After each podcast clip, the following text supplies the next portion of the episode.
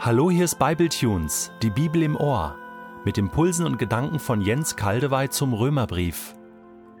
Ich lese in der neuen Genfer Übersetzung Römer 7, die Verse 5 bis 12.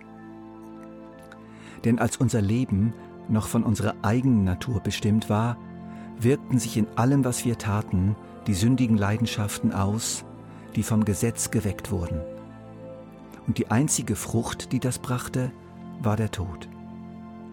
Jetzt aber, wo wir dem Gesetz gegenüber gestorben sind, das uns gefangen hielt, unterstehen wir ihm nicht länger.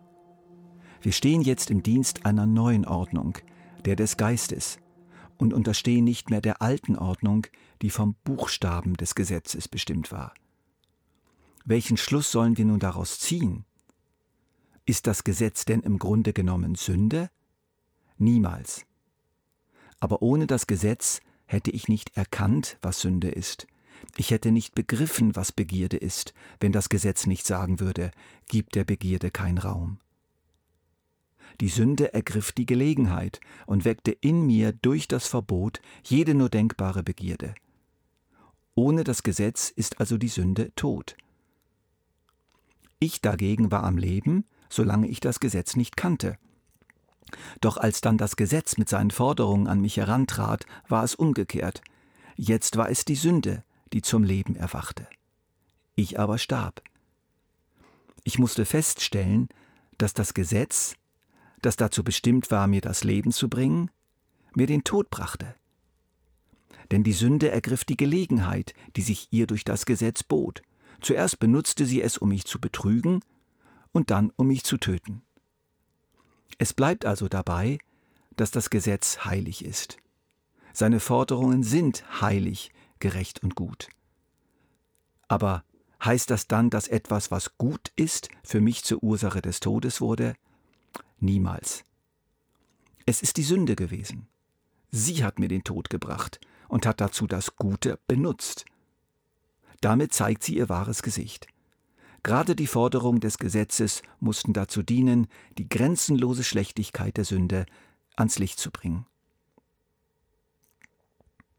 Die große Frage nach der Bedeutung des Gesetzes im Leben des Christen, in seinem neuen Stand im Reich Gottes, im Stand des Friedens mit Gott, hat Paulus in den ersten Versen des siebten Kapitels zunächst so beantwortet, wir sind frei vom Gesetz geworden. Es kann nicht länger seine Arme nach uns ausstrecken. Es kann uns nicht länger verurteilen und bestrafen. Wir sind von ihm geschieden.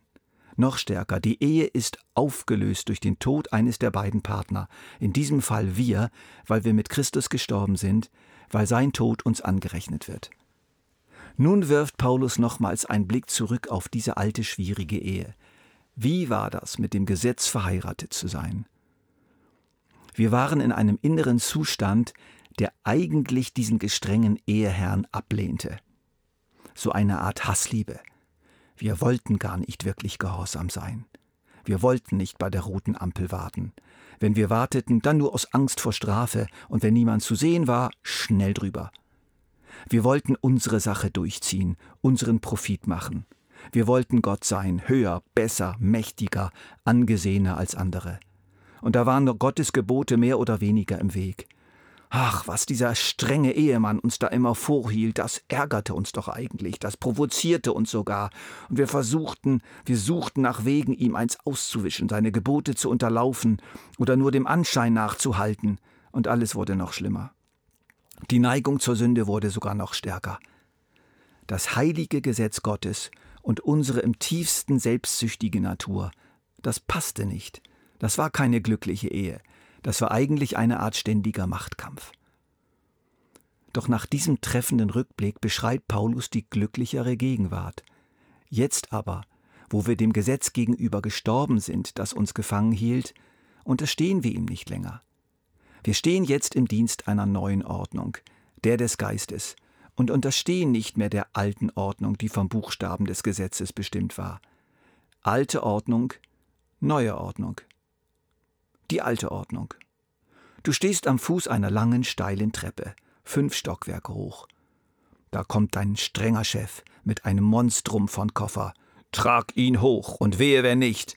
Lass dir oben eine Empfangsquittung geben und faxe sie mir noch heute. sonst kannst du deinen Tageslohn vergessen und fliegst raus. Er sagt es und verschwindet. Du stehst da mit dem Koffer. Du schaffst sogar ein paar Stufen, mit einer Mischung aus Angst und Ärger. In der Mitte des zweiten Stocks wird es dir zu viel.